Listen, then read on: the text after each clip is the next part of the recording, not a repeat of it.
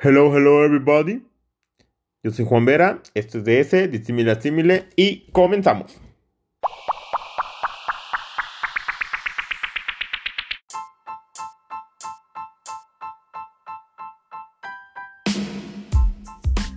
Hola, hola, buenos días, esperando que se encuentren muy bien. El día de hoy vamos a estar hablando de la Redeco.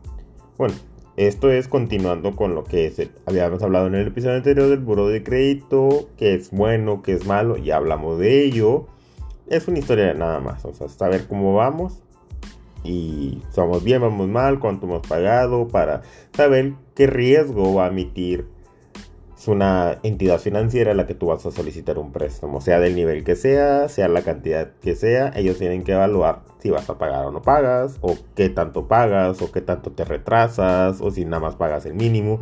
O sea, todo esto ellos nos dicen, oye, ¿sabes qué? Pues nada más le puedo solo... Él me está solicitando, te decir un número, 20 mil pesos, yo nada más le puedo dar 10 mil o le puedo dar 5 mil. O, ¿sabes qué? Me está solicitando y siempre ha pagado bien, va puntual, paga más del mínimo, este, etcétera y dice, ah, ok, va. Él me, dice 30, hombre, yo me, arriesgo con 50 o 60. Por eso a veces que llegan y te dicen en, los bancos, oye, te ofrecemos un crédito. ¿Por qué? Porque a veces ya te han preevaluado y te dicen, oye, ¿sabes qué? Pues tienes esta oportunidad por eso, o sea, porque tienes un buen historial.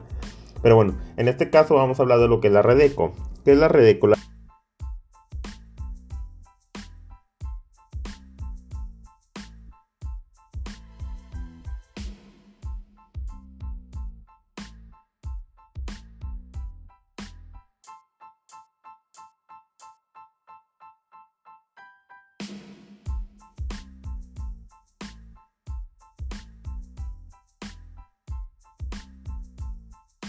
Tengas que hacer o cuando los tienes que programar. Más que no los tengas que hacer, cuando los tienes que programar. Oye, ¿sabes qué? Va retrasado con seis pagos. Oye, te ofrecemos esto. Eso es lo que hacen, lo debe, lo que hacen o lo que deben de hacer los despachos de cobranza, lo que no deben de hacer y está prohibido y puedes levantar una queja ante la Conducef y la misma Conducef lo enuncia, hasta puedes entrar a su página de Facebook de la Conducef y la Conducef lo dice, es no te pueden estar solicitando, amenazando con quitarte algunos bienes o servicios o activos no te pueden demandar, no te pueden estar eh, hostigando, por así decirlo. Sí, obviamente eres un cliente moroso y tienes que hacer tus pagos, sí. Y más en esta pandemia que vamos a aumentar más por el desempleo.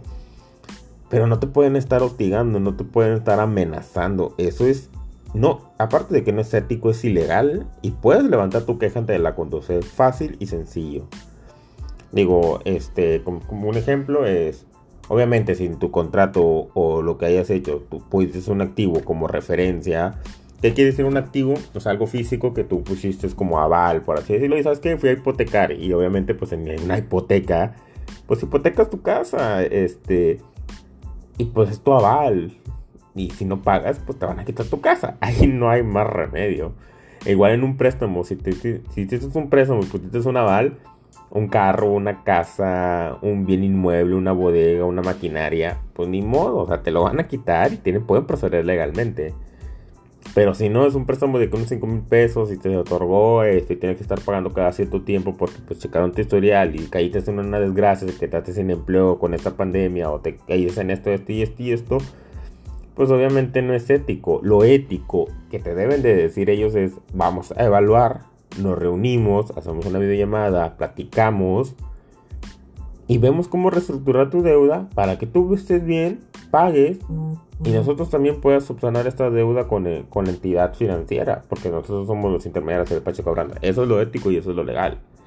Este, pero bueno, obviamente, pues, bueno, aquí nadie, nadie nació sabiendo, nadie nació aprendiendo, nadie vino a este mundo con todo el conocimiento y obviamente también los despachos de cobranza, pues tienen algunos errores, por así decirlo. O sea, todos, somos humanos, todos cometemos errores. Entonces, pues bueno, estamos aquí para aprender. Ellos también pueden aprender. Y no por decir, me refiero a que el despacho de cobranza, porque a lo mejor el despacho de cobranza tiene muy buen personal, solo que hay uno nuevo y pues bueno.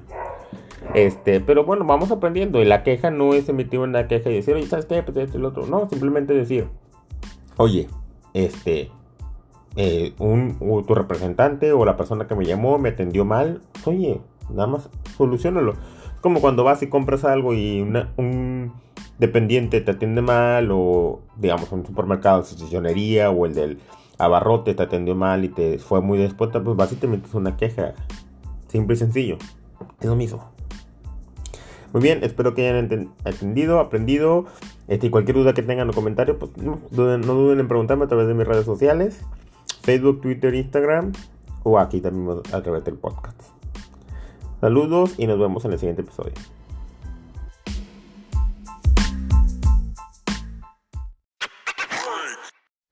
Muy bien, para finalizar les quiero agradecer por el tiempo prestado. Búsquenme en mis redes sociales, Facebook, Instagram y Twitter. Ok, con Mr. Juan Vera. O Juan Vera, nada más. Saludos, cuídense y nos vemos a la próxima.